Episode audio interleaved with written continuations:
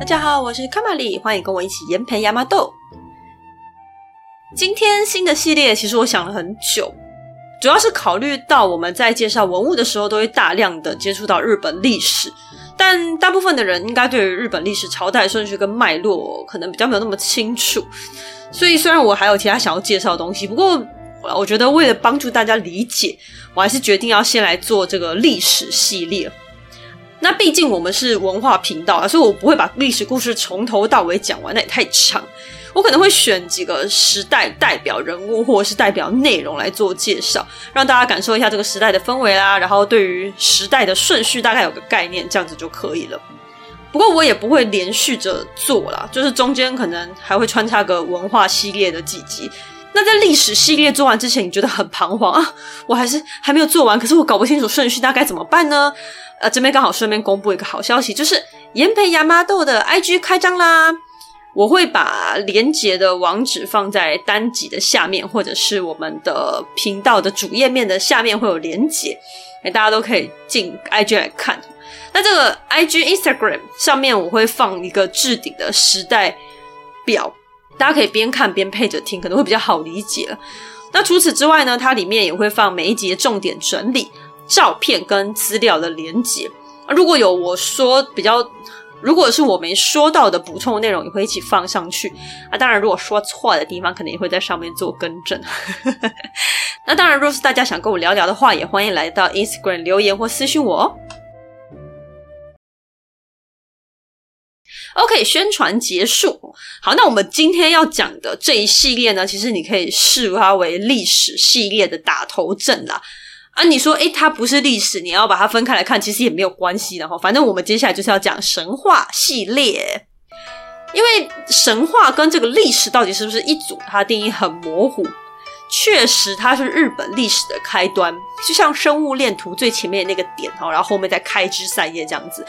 不过神话毕竟是神话，所以它会有很多魔幻的地方，然后现代人觉得哇，好不可思议的地方哦。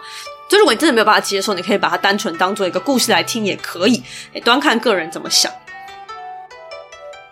关于神话这件事情，每个国家都有属于自己的神话故事。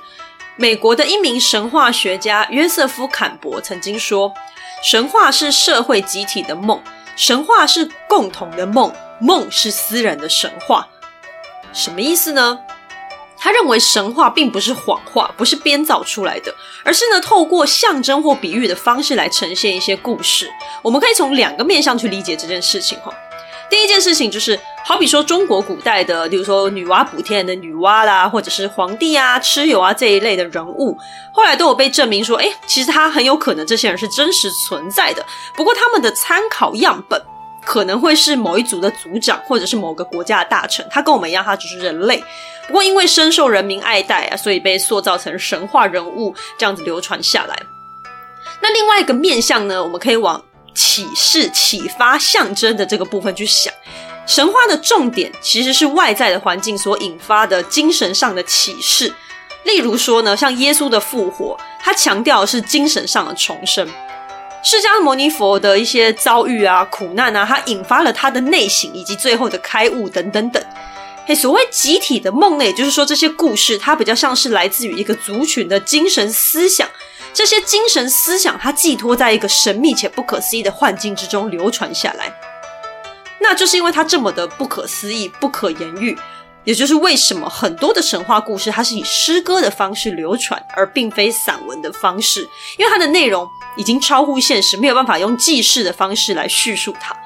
这些超乎现实的内容，这个神话它就漂浮在人们飘渺的精神记忆之中，我们只能用最淳朴而最精炼的文字才能够触碰到它。这就是神话的意义。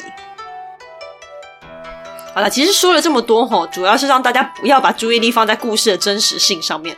追求真实性其实就不好玩啦，因为真实性真的不是重点，那就是因为它不真实，所以荒谬性跟八卦程度是相当高的。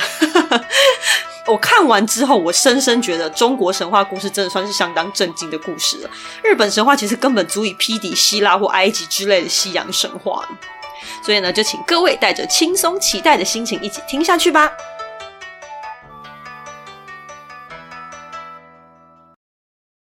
好，那这是我们神话故事的第一集哈。所以在说故事之前呢，我们要先介绍故事的蓝本。我们今天的故事通常来自于两本书，这两本书是《日本书记》与《古事记》。那为什么是这两本书呢？这两本书很重要，它是日本最早的历史书籍。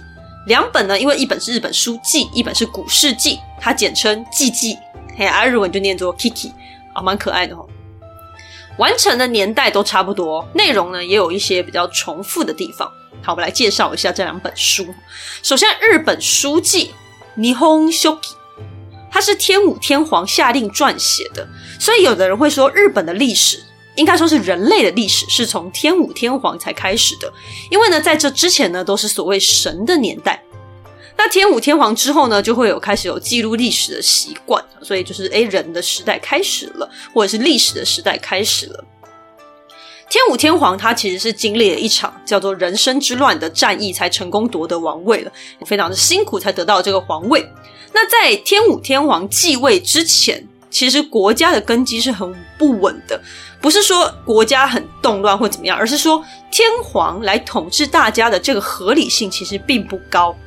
所以他为什么要下令撰写日本书记呢？很有可能是为了巩固自己地位的合理性，同时对外张扬日本皇权。日本书记它是用汉文的方式撰写而成的，也就是说呢，附近可能当时的朝鲜啊，或者是中国等邻近国家，它是能够读懂的。总共呢有三十卷，神话篇就只有一二卷而已，所以占的比例非常少。日本书记它还是以之后的天皇故事为主。它是用编年体的方式去记录的，而且可能是因为正史的关系，它里面的涵盖的范围就很广。除了日本本国的故事之外呢，邻近国家中国啊、朝鲜的事情等等，它也会把它写进去。那像神话呢这种传说类型的故事，它会有很多版本，因为民间大家口述嘛，会有很多版本，它就会把这些版本全部都写上去。啊，那在古事记，事是那个事情的事，记就是记录的记。古事记，它念作 Kojiki。Kojiki 呢，古事记它也是天武天皇命人制作的。这本书呢，它是根据帝纪，也就是皇帝的记录的帝纪哈。那这本书呢，帝纪它是皇室的族谱，还有一些皇族的故事。还有另外一本书叫《旧辞》，很旧的旧，辞别的辞。哈，这本书也是在记录朝廷啊、天皇或是天皇身边的人的事情。天武天皇就命人依照这两本书的内容做一个修正跟整理，再重新编写成一本古事记。古事记总共分成上、中、下三卷，神代的神话故事全部都在上卷，等于说神话故事总共占了三分之一的比例。你就可以看到，哎，跟日本书记比起来，它的神话故事很多，而且其实比较详细嘛，比较完整。也就是我们等一下故事，其实大部分都是从古世纪里面来的。好，那古世纪跟日本书记，他们最大的差别是，刚刚我们有说，日本书记为了让邻近的国家都看得懂，所以他是用那时候呃亚洲权力比较大的中国，就是汉文来写的。那古世纪呢，它是用和语来写的，也就是一般日本人都可以理解的日文。好，和语跟汉语是什么呢？我快速的解释一下哦。日文里面一个汉字，它最少通常会有两种读音。好比说山好了，山会有ヤマ，还有桑这两种读音。ヤマ、桑，那你会发现说，诶，好像桑这个字跟中文的山这个读音很接近。没错，所以这个就是所谓的汉语，就是汉文的意思，也就是所谓的音读。 他就是看这个汉字，然后根据汉字原本的念法来念，是由中国传过来的读音。那另外一个“亚妈”这个词对于我们来说很陌生，这就是所谓的和语，也就是训读。这个跟日语的演变啊，还有汉语的传入是有关系的哈。那有的汉字呢，甚至会根据中国不同地区发音不同而出现更多的汉语版本。所以我说至少会有两种读音，有的甚至会有三种，这都是很正常的。好，所以对我们来说，一定是汉语比较亲切啊，因为我们是华文母语者，我们对汉字是非常熟悉的。但对日本人来说，整片都是汉字，其实是比较困难的。日本书记刚刚说了，就是为了外交，所以用汉语来写。那古事记呢，它是用一般日本老百姓都可以理解的和语来写。那大家都可以猜到，它的阅读的目标是日本人自己。为什么要给日本人看呢？绝对不是什么统一床边故事这么简单的理由哦。一样，它是为了宣传天皇统治的正统性，而这次是 for 自己国家。因为刚刚提到天武天皇的年代，国家统治的体系刚完成，根基不稳定，可能没事就会有人冒出来揍你一下，然后天皇就 say goodbye，然后就 change 就换人当 next 这样子的感觉。所以为了加强国家的地基，并且加强自己统治的正统性，他必须要传达一个理念，叫做日本的天皇是神的子孙。这样听起来好像邪教。所以古事记里面就会特别强调天孙降临来统治地面的这个故事，特别加强一番。那不过因为是给普通人看的啦，所以古事记呢，它除了比较好懂之外呢，它的文学色彩比较强烈，它比较会有一些叙述情感啊、爱恨情仇这一类的，然后狗血的内容啊。古事记因为毕竟是对外宣传，因为它可能就写的比较死板一点。那古事记里面它还会有很多的诗歌在里面，所以现在来读还是可以让人读得很开心。好，所以我们等一下会主要依照古事记的脉络来讲述。而刚刚有提到说，哎，人类的时代是从仁武天皇才开始的，所以仁武天皇之前都是神的时代。我们就会从神的时代开始，然后把故事说到神武天皇接棒为止。好啦，那前导完毕了，我们要开始说故事啦。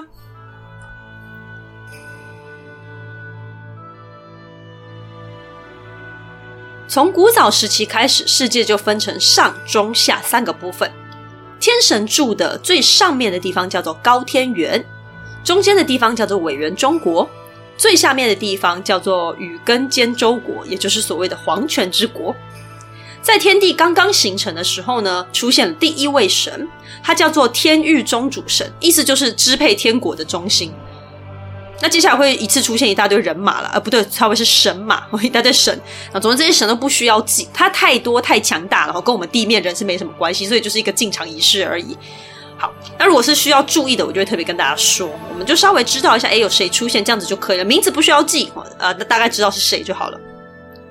啊，那刚刚说到支配天国中心的神已经出现了嘛？那再来出现的是高玉产朝日神跟神产朝日神。你有听到“产”跟“朝”这两个字，你就会知道他们都是繁殖的神。这两位跟刚刚的天庭之王都是属于单身贵族，三个人单身贵族，而且他们隐形是没有肉身的。好，那我们镜头回到人间，人间这个时候还没有大地哦，它只有一大堆的像油水一样浑浊的海。还有一些像浮萍一样飘在海上载浮载沉的破碎泥土。这个时候呢，出现了一个神，它像芦笋发芽一般的俊美，它叫做眉尾牙燕之神。这个神代表大地出现了生命。然后在芦笋神之后，出现了一个叫天长历神的神仙，意思就是天上的神下凡喽的意思。随着两位神的出现呢，代表海上漂浮的破泥土的它的边边开始长出了芦笋芽一般的支柱卡住，所以泥土它就比较不会再飘来飘去，它会开始凝结成一小块一小块的。刚刚两个神它一样也是单身，然后也是没有人形的。这五个神，一个天庭中神嘛，两个繁殖神，一个芦笋啊，一个天神下凡，这五个被称为天庭中比较特别的神，它代表世界的创造，所以他们五个就是一组。我们把它往上推，推推推推推。好，五个结束呢之后会有七代神，前面六代当做幕后制作者，就是一个把背景准备好的神，就是故事背景铺成好的一个神。最后一代才是今天的男女主角。好，第一代它叫做国长立神，意思就是陆地形成之后地面上的第一个神。第二个叫做风云野神，哦，这个听起来很酷哦。这个神的存在呢，有人说是天地混浊的时候，有人说是开天辟地的意思啦。那总之呢，刚刚两位神都代表了世界的雏形开始出现。那刚刚这两位也是单身，同样不现人形。刚刚那两位呢，一人算一代哈，所以刚刚出现两代。接下来的五代男女会是一组，所以第三代是泥土跟潮土神，就是两个都是泥土。那第四代叫做角石跟深野，角就是鹿角角。然后石就是月食的石，生就是生猛的生，野就是野生的野。反正你就听到角跟野，就是它是代表植物根茎发芽的生长，也就是开始有植物的出现。第五代神是代表男性的神跟代表女性的神。第六代神呢叫做玉面族神跟敬畏神，代表呢姣好的面容跟敬畏恐惧之心。所以这六代神代表什么？泥土植物逐渐开始成型了，而有男女跟外貌敬畏之神，表示人类的开始，因为我们男女开始有分别了嘛，然后我们会有审美观啊，会有敬畏之心等等等。好，那最后一代就是我们的第七代，就是我们的男女主角肩负着繁衍地面神的重责大任登场啦。男的叫做伊邪那岐，女的叫做伊邪那美。那因为他名字有点长，所以我简称为那岐跟娜美好了。那岐是男的，娜美是女的。好了，那当然两位不可能一出来就生小孩啦。生小孩之前要做什么呢？小时候阿嬷就会跟你说，长大你要先买房子，再买车子，然后再结婚。结婚之后就要生小孩。好，阿嬷为什么总是讲的这么笃定？因为即使是世界之初的神，也是先这个样子的。好了，那这边只是夸饰法，没有任何的教育或宣传意图，不要太认真哦。OK，那我们刚刚说结婚之前要先买房嘛，对不对？所以天神们就要纳奇跟娜美弄出一块地来，他就拿了一根爪毛，爪是沼泽的爪，毛就是一个草布，在一个茅塞顿开的茅，爪毛，毛就是那个一根很长的棍子，前面有那个刀片那个毛。那只是这个爪毛比较特别，因为它是天上的东西，所以它上面装饰着满满的珠宝，感觉很重。好了，总之呢，两位呢就站在连接天和地的桥上，开始对着地面的海水一一阵搅拌，啪啪啪。这时候海水发出了奇怪的声音，啪，表示好了。这两个人就把爪毛小心的提起，爪毛尖端滴下的水呢，砰，碰到海水，马上凝聚成一座岛。这座岛叫做淤能基吕岛啊。这边的名字都非常难念。好，那这个岛现在在不在呢？或者是现在这个岛它是哪一座岛？这个众说纷纭啊，我们这边就不多介绍了哈。那总之呢，两位年轻人有了土地啦，所以他们就降落到岛上。第一件事情，先在岛上竖起一根好高的柱子，代表天庭中心的柱子，就代表啊，天庭到此一游这种概念嘛。然后再盖了一个大房子嘛。那现在有房子啦，所以接下来阿嬷计划第二步，我们可以结婚啦。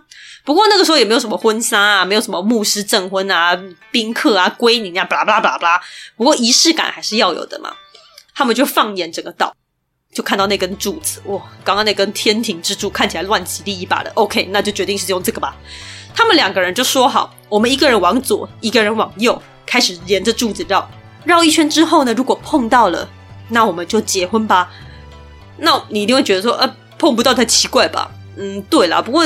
你也要体谅一下，人家那个时候也想要体验一下什么叫做转角遇到爱嘛。OK，然后我们就开始绕喽，绕绕绕绕，哇，他们真的碰面了耶！一瞬间天雷勾动地火，娜美忍不住脱口而出，不是脱衣服哦，这边没有十八禁的内容啊。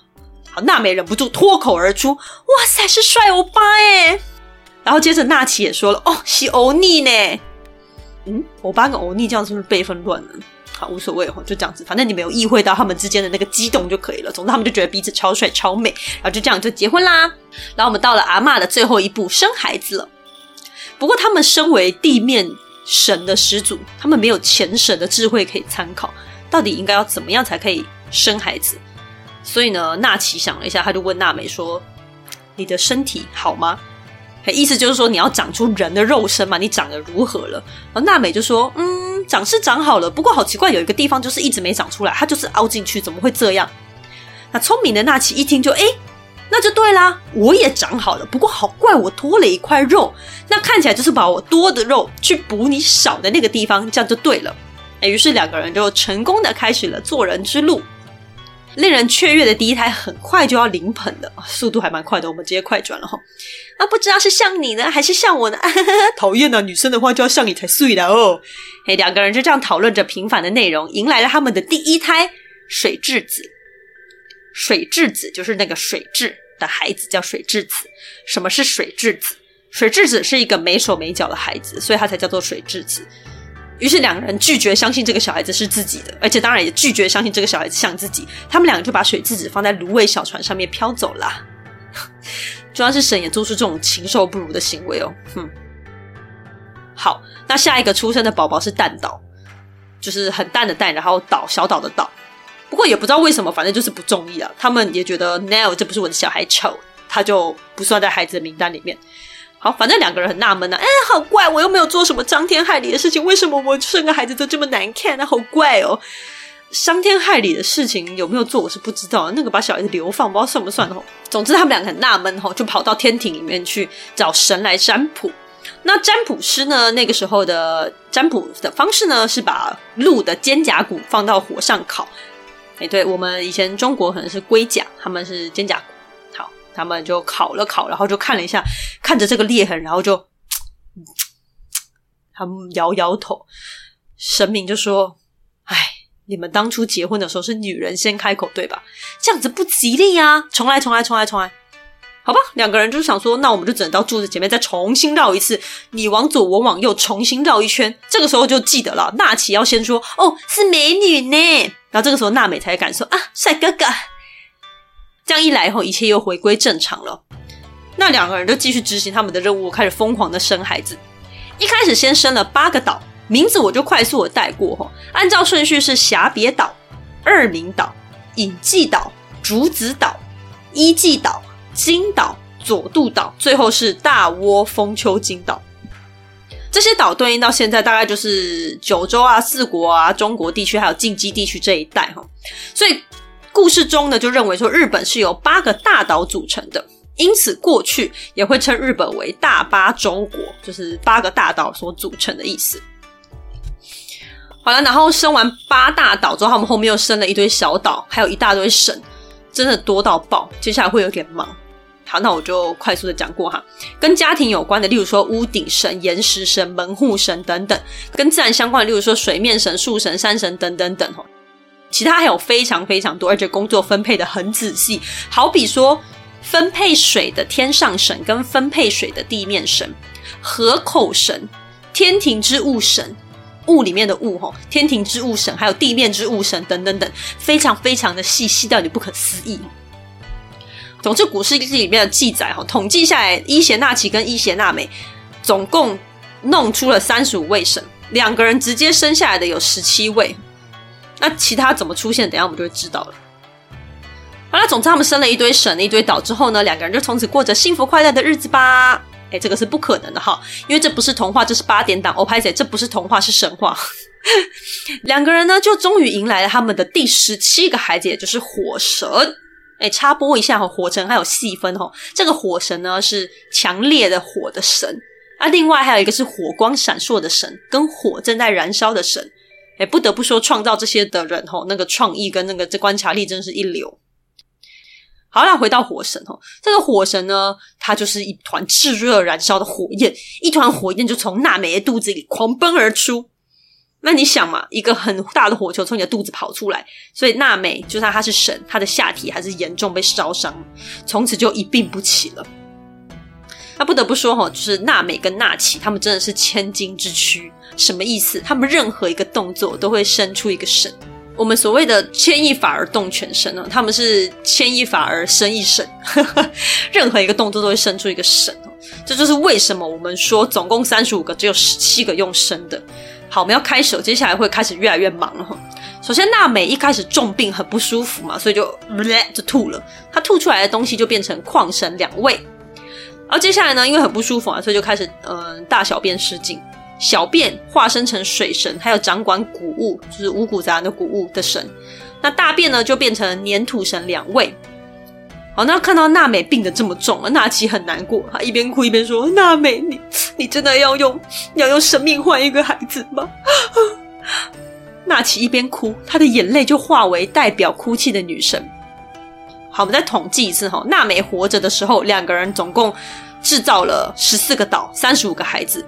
淤能基吕岛，也就是盖房子的那个结婚的地方，不是他生的。另外呢，水质子跟蛋岛也坚决不被算在内哦。好了，所以娜美就这样咽下了最后一口气啦。而娜奇呢，就在旁边哭得很惨。这时候他看着旁边那个火神，他一瞬间悲愤交杂哈。他想着，我老婆生了三十多次，就只有这次有事，谁的问题？一定就是你这坨烂火害的啊！他心中非常的愤怒。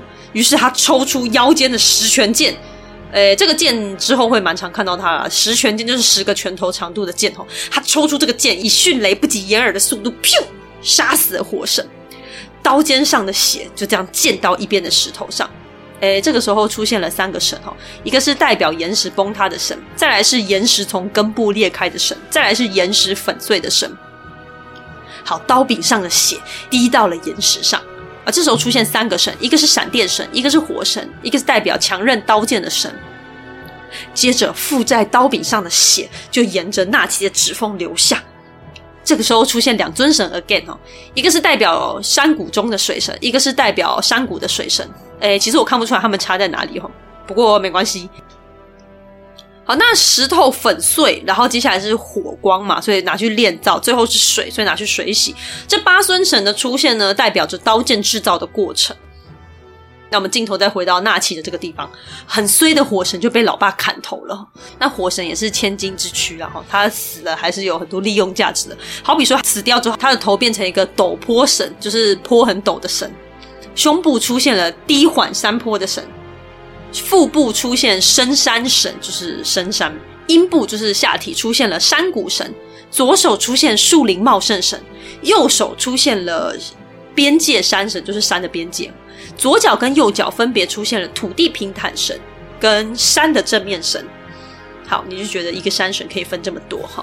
这八尊神呢，它其实可以理解成，因为火神嘛死掉变成八个山神，所以他们可以理解成火山爆发之后呢，造就出各种山的形态，也就跟刚刚的刀剑的炼造一样，它都是从火而出现的。不过说真的，这个画面真的很忙哎，就是旁边男女主角忙着上演什么天人永隔啊、家庭悲剧戏嘛，然后一边一堆神忙着冒出来，那边跑龙套，噗噗噗噗噗。说真的，身为神，真的要一举一动都要很注意。好，那大家可以稍微喘息一下，接下来比较不会那么忙哈。刚刚画面太乱，有点不大行，这也算是某种意义上的资讯量爆。好了，反正不管火神要被杀死几次，娜美死的是不争的事实。娜美死了之后会去哪里呢？就是我们刚刚前面所提到的地下的世界，也就是所谓的黄泉国。而某一天呢，纳奇突然很想他太太，他就决定要来一趟黄泉探亲之旅，看看可不可以顺便把娜美弄回来。哎，不过说这神也太任性了吧？他刚刚哭的要死要活，还把他儿子给杀了，结果最后还不是可以到黄泉去看太太？就只是一个被强迫分居的概念而已啊！这样子有必要杀儿子吗？好了，反正纳奇就上路啦。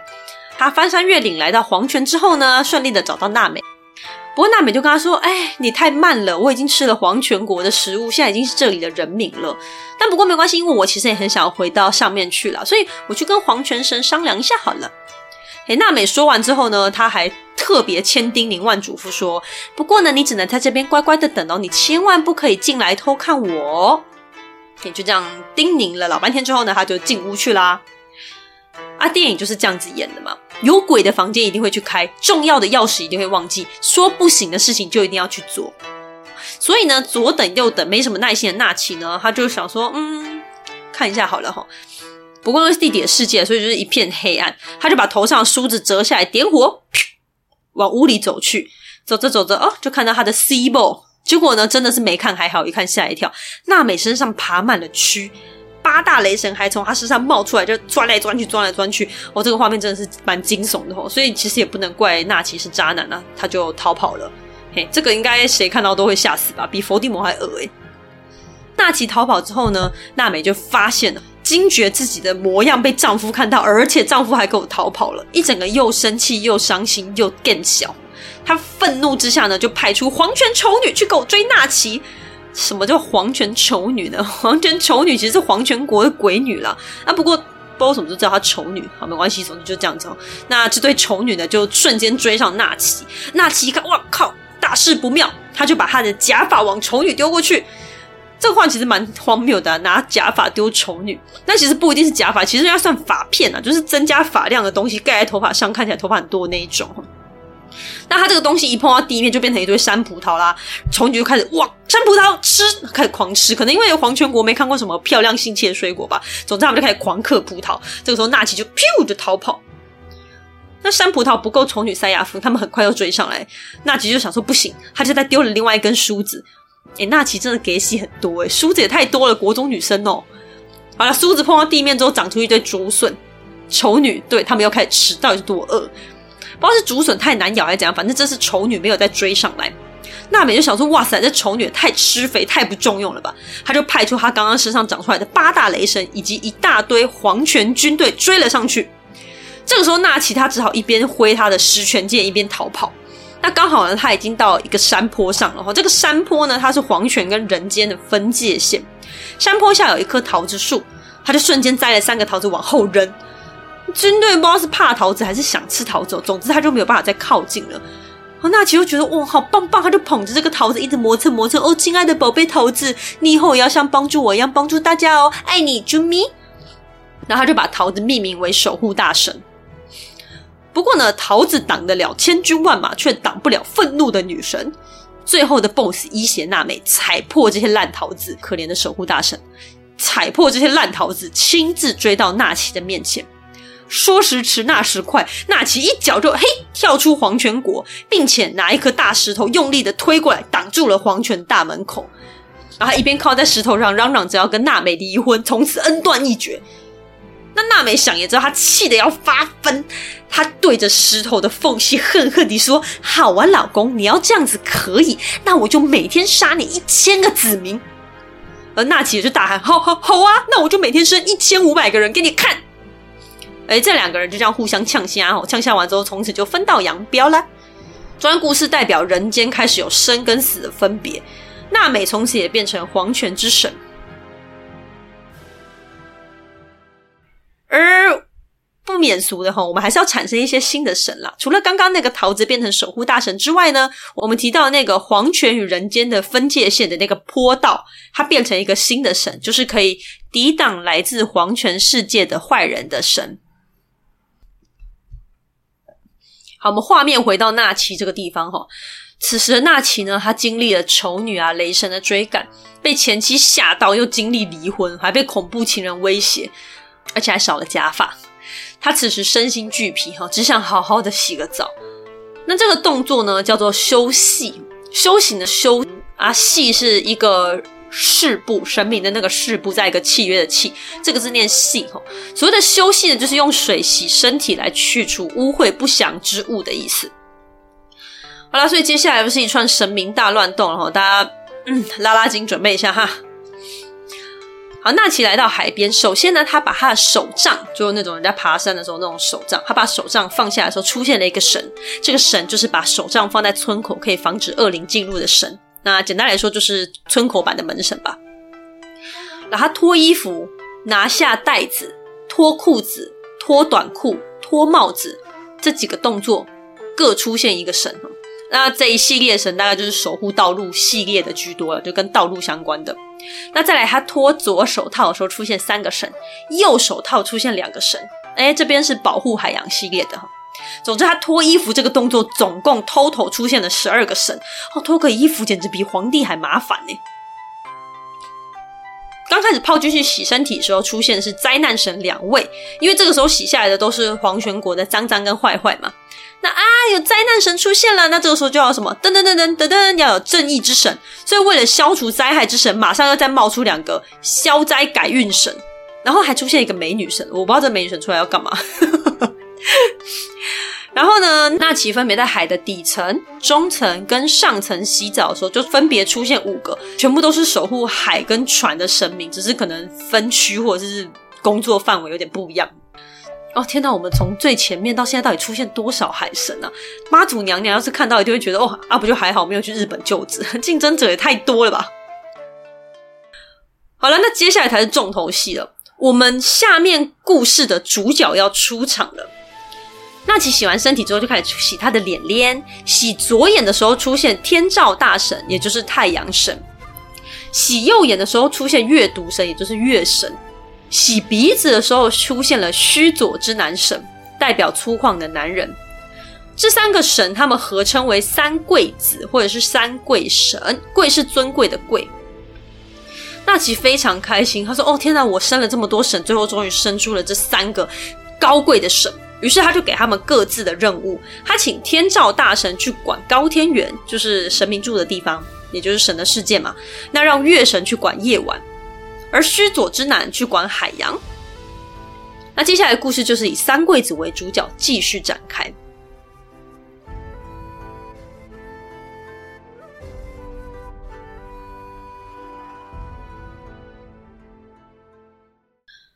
啊第一趴故事就到这边了。那最后我们一样会来介绍几个故事里面的重点呢那首先第一个就想讲这个可怜巴巴的水蛭子哈。水蛭子的故事其实还有另外一个版本，就是在日本书记里面，娜美其实没有死掉，而是她在生三贵子中间就多夹了一胎水蛭子。相较于优秀的兄弟姐妹，水蛭子到了三岁都还没有办法站立，所以一样还是被摆在小桌上面给流放了，结局还是很惨。那现代就会有人分析说，哎，可能是因为基因不好啊，所以产生一些葡萄胎啊什么的，或者是小儿麻痹啊，所以才没有办法站立等等等。不过我是觉得不用太认真用现代医学角度来分析神的遗传状况。嗯，现在有些神庙他们是会祭祀水蛭子的，还有一种说法是水蛭子它变成了惠比寿。惠比寿就是那个七福神里面拿着鯛鱼的那一尊吼，因为惠比寿他是守护海洋的神，那水蛭子被抛弃的时候，它是飘在海上，所以大概就是从这个印象而演变而来的。好，第二个文化重点是哈，我不知道大家有没有发现，八这个数字呢，它在我们的故事里面很频繁的出现。一开始娜美跟纳奇最先生的八大岛嘛，对不对？然后黄泉之国的时候，娜美身上有八大雷神。而那个纳奇第一次洗身体，不是有出现那个祸害之神吗？两尊，其中一个就叫做八十祸日神，甚至说日本的神道教概念里面就说，世界就是神道教的世界观里面总共有八百万神。那大家其实应该心知肚明啊，依照刚刚那种暴力式的神明生产模式的话，应该不只有八百万。所以八它只是一个虚数，八在日本文化里面代表是一个无限多数，也就是说虚数的意思。就像国中的时候，我们会学到说，在中文里面，三它代表是一个虚数，就是代表很多的意思。例如说，三人成虎啊，三个臭皮匠胜过一个诸葛亮等等等，它指的不是一个实质的数目，而是一个很多的意思。我在这边可以跟大家分享一个例子：八百屋，日文读作牙欧牙，八百屋，屋是屋子的屋，这是一家店，大家可以猜到它是什么店吗？如果是高雄屏东的朋友，很多人都大喊汽车用品店。嘿，他在高雄屏东是一家连锁的汽车用品店，没有错齁。其他地方好像没有。嗯，我刚刚查了一下 Google Map，好像没有。总之，我不知道他为什么要取做八百屋，我下次去问他好了。那日文的八百屋跟汽车用品店一点关系都没有。日文的八百屋，它是蔬果店的意思。因为你想一下，蔬果店的品相有多少？香蕉、苹果、芭乐、凤梨、西瓜、百香果、菠菜、芹菜、黄瓜、丝瓜、萝卜、马铃薯，多到数不完，所以它才叫做八百屋，代表一个不确定的多数。好，那今天的故事就到这边啦。下一集，任性嚣张的弟弟须佐之男要开始大闹天照神的天宫啦。优雅的天照大神究竟该怎么做呢？我们下回分享。谢谢你的收听，我们下集再见喽，拜拜。